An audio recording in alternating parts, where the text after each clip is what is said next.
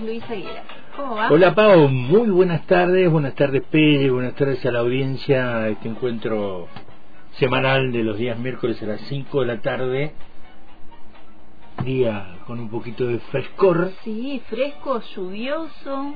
Bastante inestable, ¿eh? Hasta, hasta todo el fin de semana. Sí, Sin sí, lluvias en estos dos días, pero me parece que vuelve el fin de semana. Bueno, el tango y la literatura, o mejor dicho, el tango en la literatura Ajá. y la literatura En en, el el tango. tango.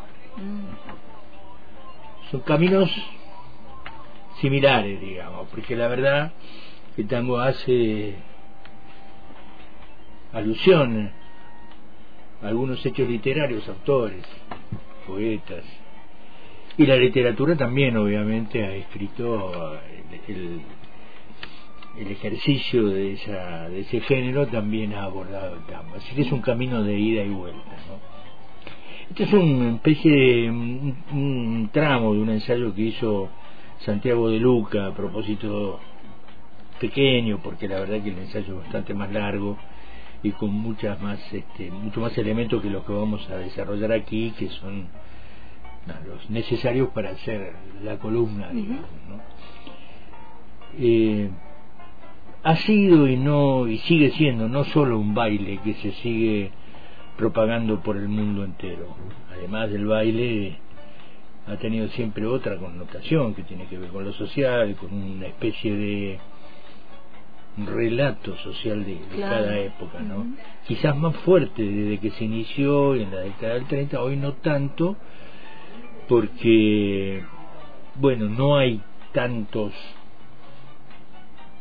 creadores como hubo en un momento de mucho auge y mucho trabajo y mucha mucha demanda. Entonces obviamente ha bajado. Pero en su momento fue una especie de, de cuerpo de relato de lo de lo que pasaba en, en esta en esa sociedad argentina que iba creciendo que se iba desarrollando que iba cambiando que iba mutando que iba generándose a sí misma avances y retrocesos. Y el tango fue obviamente testigo y además relator de eso ¿no? Claro, iba como reflejando el contexto totalmente de la historia. totalmente. Como todo arte digamos y en este caso como un género del arte de la de la música y la poesía combinado. Como fenómeno cultural y estético ha ido ingresando también en la literatura obviamente esto que yo te decía hace un rato los escritores han indagado al tango y lo han utilizado también para la construcción de sus tramas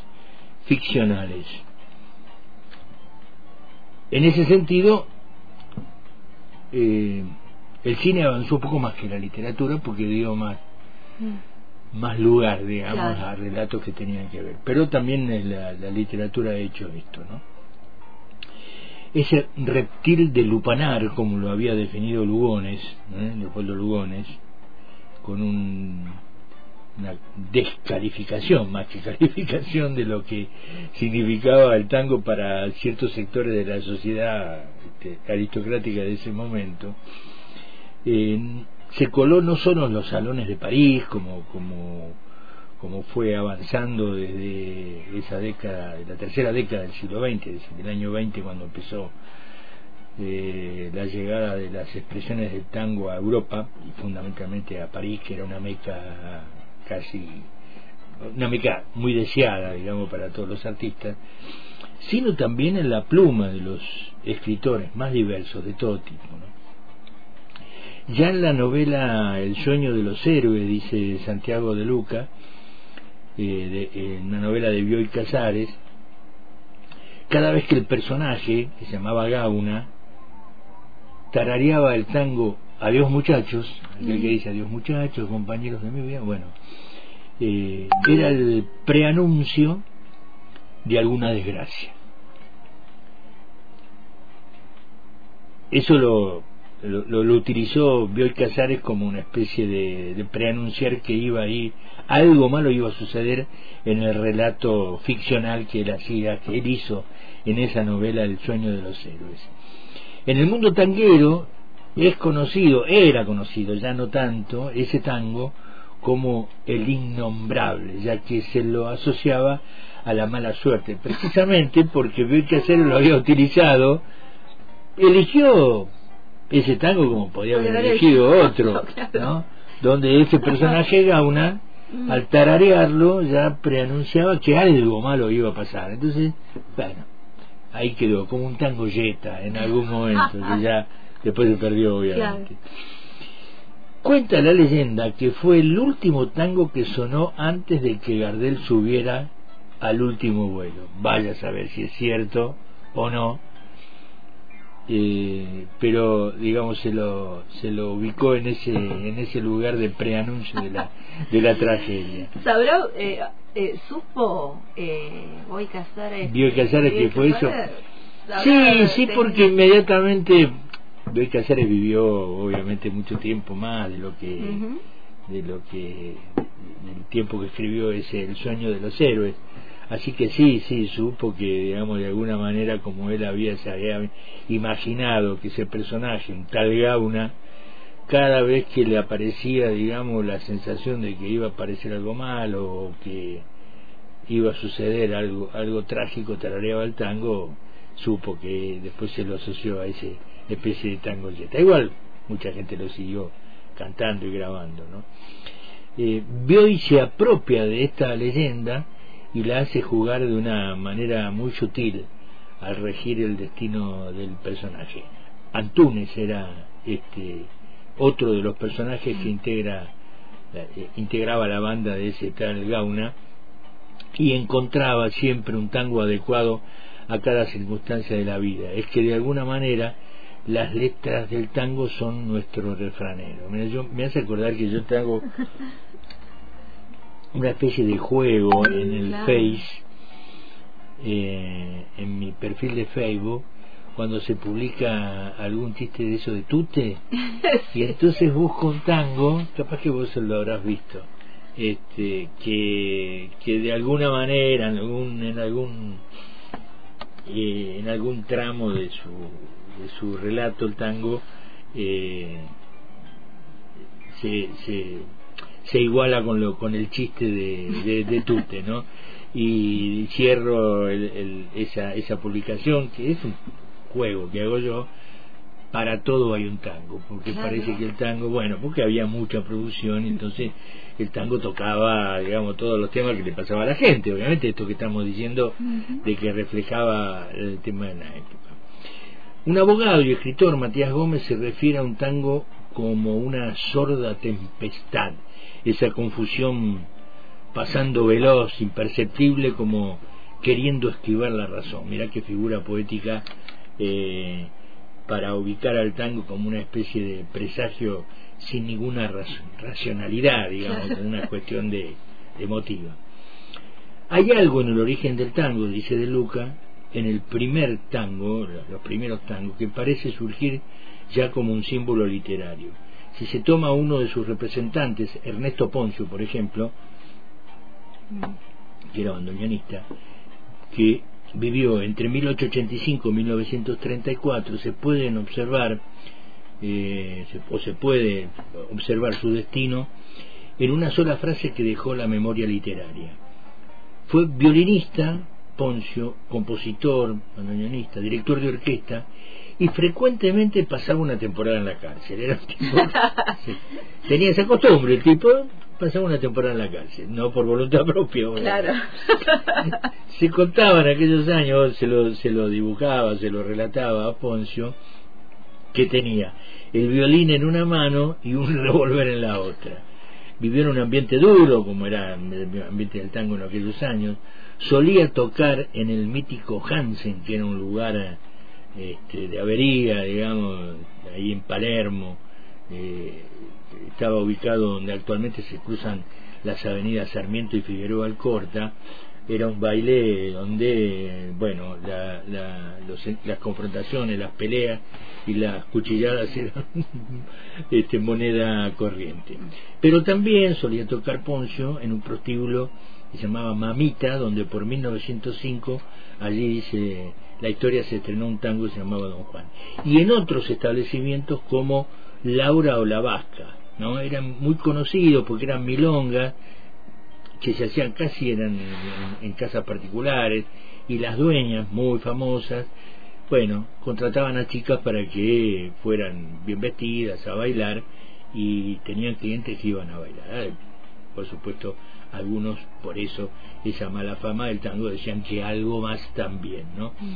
eh, a principios de, de este siglo XX que estamos hablando se destacaban lo de Hansen, Laura la Morocha, la China Joaquina y María la Vasca, cuyo verdadero nombre era María Rangoya, una mujer de una gran belleza que había nacido en la zona vasca francesa y eh, Laura en realidad se llamaba Laurentina.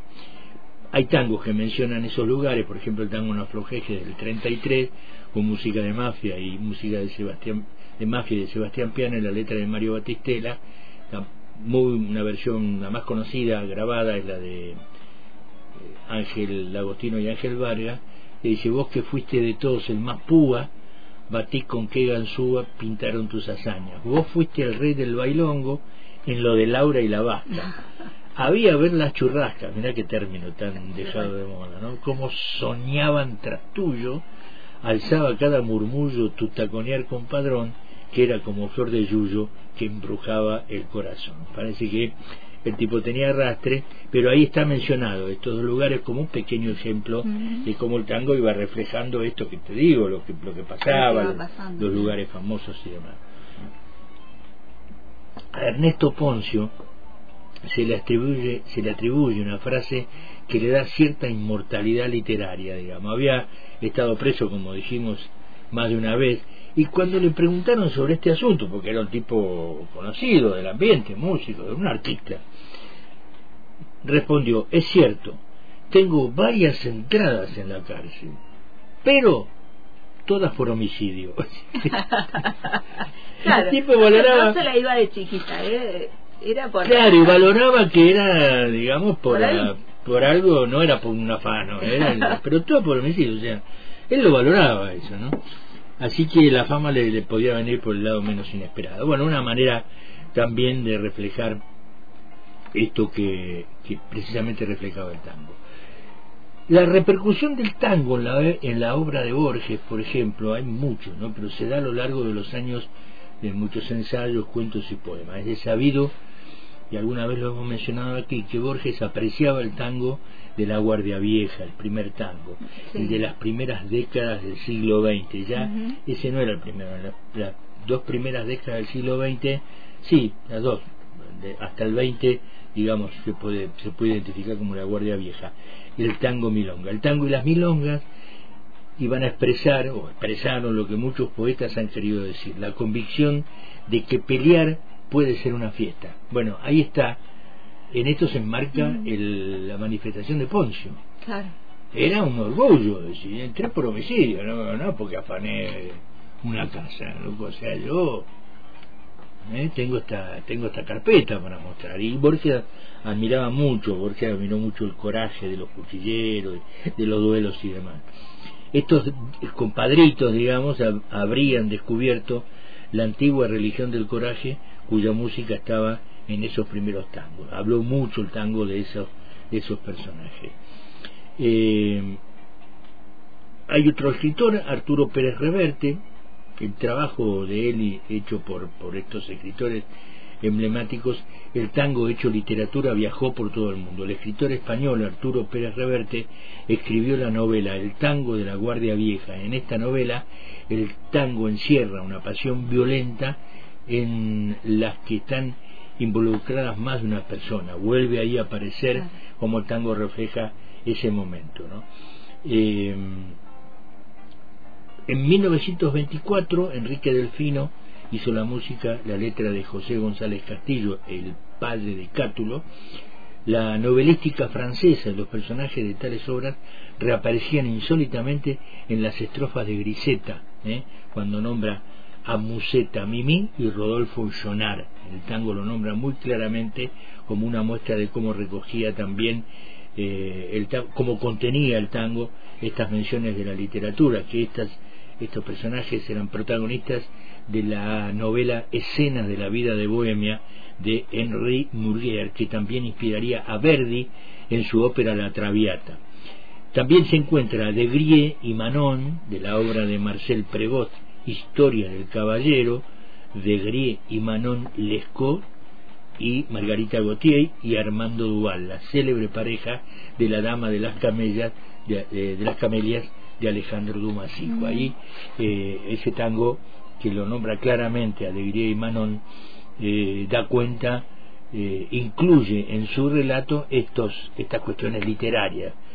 Lo que también demuestra la lectura que tenían estos tipos, o sea, como lo, yo lo reflejo no eran este simples escritores de letra de tango, eran hombres leídos, como se decía, ¿no? Así que José González Castillo, papá de Cátulo, era un hombre muy preparado, muy leído, anarquista y por lo tanto eh, con esa con ese con ese apego con ese apego y esa formación. El tango recita Rubén Darío también. Tres son los tangos que incluyen versos del célebre poeta. Solo se quiere una vez con letra de Claudio Frollo.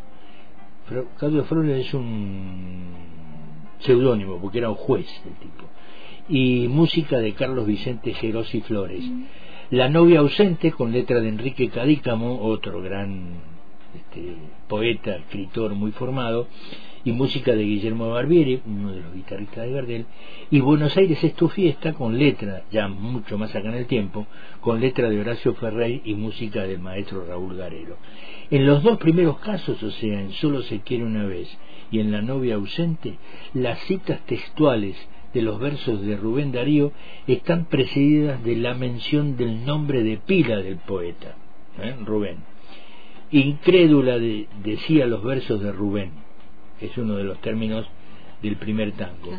Y esta sonatina que soñó Rubén, mencionaba el otro tango, La novia ausente. Lo que demuestra claramente que la fama de Rubén Darío se había ya extendido a todos los sectores sociales, porque la, la gente de que escuchaba tango no era gente muy preparada, no era gente formada, instruida, los primeros. Sin embargo, cuando el tango dice Rubén, sabían que se refería a Rubén Darío. ¿no? Así que se extendió por todos los sectores sociales, por lo que era, además, sobraba nombrar el apellido, ya sabían a quién se refería. En la letra, en la letra del tango de Horacio Ferrer, ya más acá en el tiempo, se nombra al poeta de manera completa. En Solo se quiere una vez se cita la más célebre estrofa del poeta Rubén Darío, eh, en su obra Canción de Otoño en Primavera del libro Cantos de Vida y Esperanza de Rubén Darío, Los Cisnes y, otro y otros poemas, editado en 1905, y dice, Juventud, divino tesoro, mm. ya te vas para no volver. Cuando quiero llorar, no lloro y a veces lloro sin querer. Esta cita de Darío está incluida en este tango eh, que se llama em, Solo se quiere una vez con la letra de este juez oculto en el nombre de Claudio Frollo y música de Carlos eh, Vicente Gerosi Flores, que es el tango, el primer tango que vamos a escuchar para ilustrar esta pequeña historia, este pequeño, esta pequeña mención corta, por supuesto hay más, de cómo la literatura está presente en el tango a través de sus poetas que los conocían y cómo la gente entendía también de quién hablaba. Y cómo ayudaban a transmitir esa Claro, y entonces ahí esa comunión del tango literatura y la literatura en el tango. Así que vamos a escuchar, Pelle, si te parece, solo se quiere una vez en la versión de la orquesta de Aníbal Troilo, la voz de Florial Ruiz.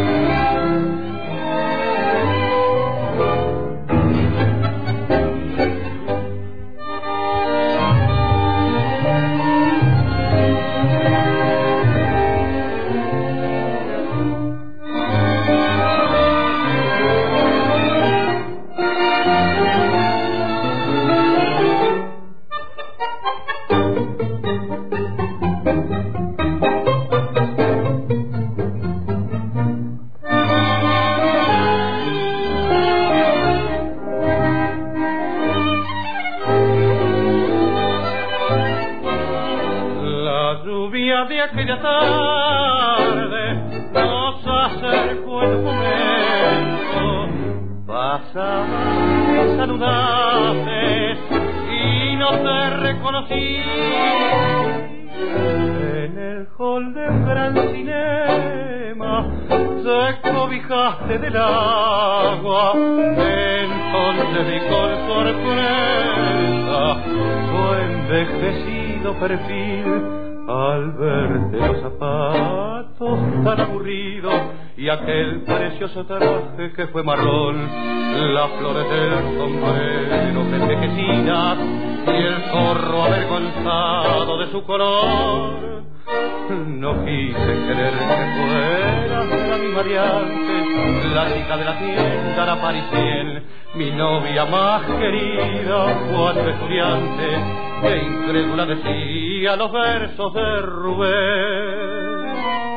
Juventud, divino tesoro, te fuiste para no volver. Cuando quiero llorar, a veces lloro sin querer.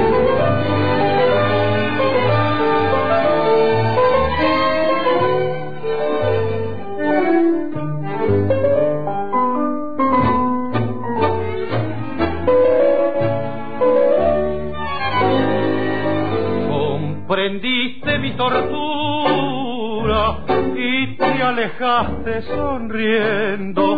Fue tu lección más profunda. Solo se quiere una vez al verte los zapatos tan aburridos y aquel precioso traje que fue marrón, las flores del sombrero envejecidas y el zorro avergonzado de su color. No quise creer que fueras la misma de antes, la chica de la tienda, la parisien, mi novia más querida cuando estudiante, que incrédula los versos de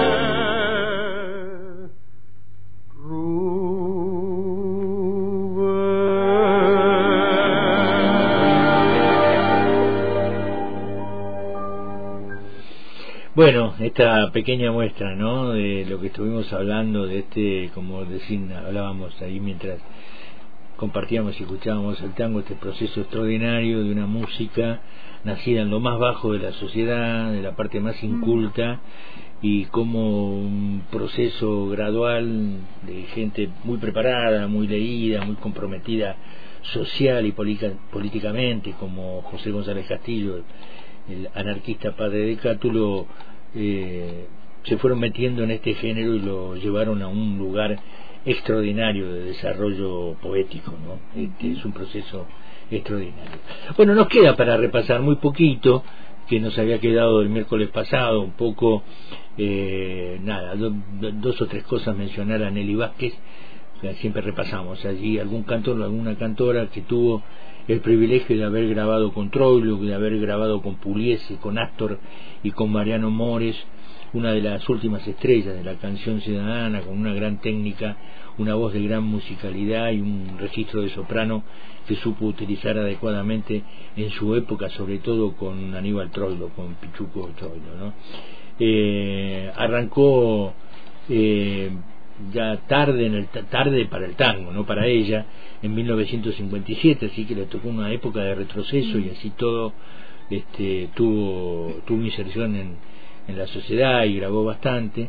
Se había presentado en un concurso de voces nuevas organizado por Radio Splendi eh, y allí no ganó, salió segunda con una digamos a muy muy poquito a muy poquito espacio de la que ganó que fue una rosarina que se llamaba Carmen Martínez, que pasó al olvido y sin embargo ella, segunda, después llegó a la popularidad. Firmó un contrato con la radio, como solían ofrecer esos concursos, y este, bueno, eh, pudo aparecer en esa vieja televisión de Canal 7 acompañada por un trío integrado por Osvaldo Mansi, el bandoneón de Eduardo Rovira y el contrabajo de Enrique Quicho Díaz, tres que después fueron grandes músicos con un gran y destacado eh, con una gran y destacada actuación en el tango. Em, eh, se interrumpió el ciclo y bueno, pudo grabar en la RCA Víctor con Piazzola. Eh, al, al, año siguiente la llamó More para grabar con su orquesta lírica del tango. Su consagración definitiva se produjo el 1 de octubre del 63, mira vos de qué año ah, estamos hablando, cuando graba Madre Selva ya como integrante de la orquesta de Troilo. Por eso te digo, ya llegó tarde al tango, no ella porque no era una mujer grande, era joven, pero el tango estaba en retirada, quizás si hubiera estado en la época de mayor esplendor del tango sería un poco más conocida, fuera de nosotros los que nos ocupamos del tango. Así que eh, un poco mencionar este, estos pequeños detalles de la vida de Nelly Vázquez. Ya en la década del 70 actuó en el Teatro Colón en el homenaje a Carlos Gardel a 40 años de su desaparición, digamos, siendo la única voz femenina que participó en esa ocasión.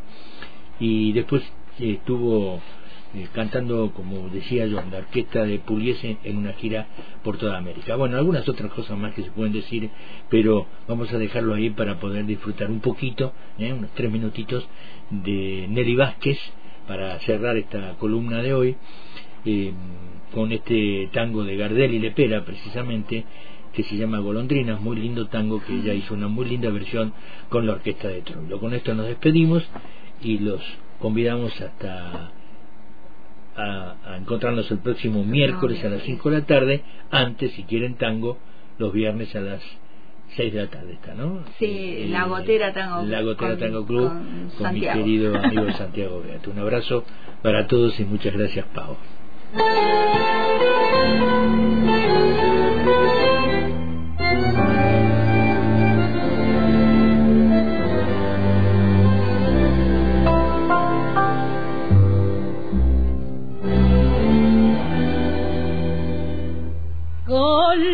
Golondrina de un solo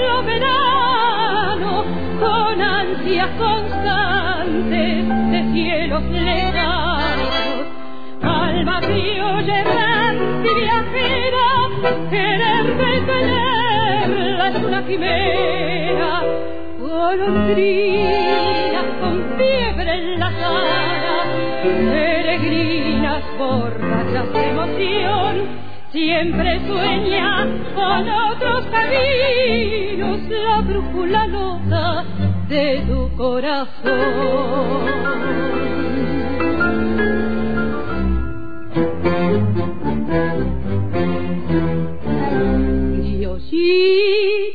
Mi pueblo, bebesa de mi barrio, la golondrina un día su vuelo detendrá no habrá nube en tus ojos de vagas lejanías y en tus brazos amantes un nido construirá su anhelo de distancia se aprietará en tu boca. Con la dulce fragancia de tu viejo querer. Criollita de mi pueblo cementa de mi barrio con las alas plegadas también yo he de volver. En tu ruta que cruza los mares, flores estela azul de cantares, y al conjuro de nuevos paisajes suena intensamente tu claro bordaje con tu eterno sembrar de armonía, tierras lejanas debieron pasar, otras lunas siguieron tus huellas, tu solo destino es siempre volar.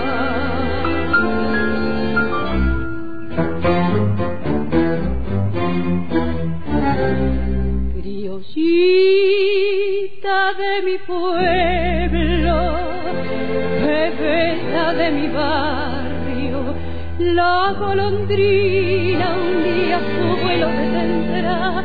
No habrá nube en tus ojos de vagas lejanías, y en tus brazos amantes su nido construirá su anhelo de distancia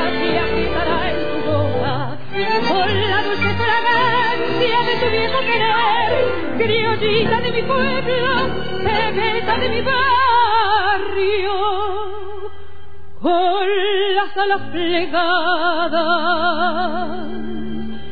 también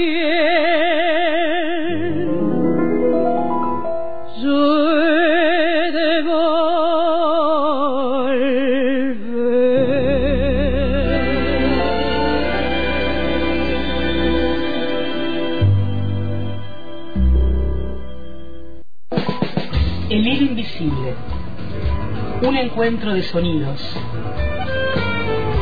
y voces a la tarde. El hilo invisible.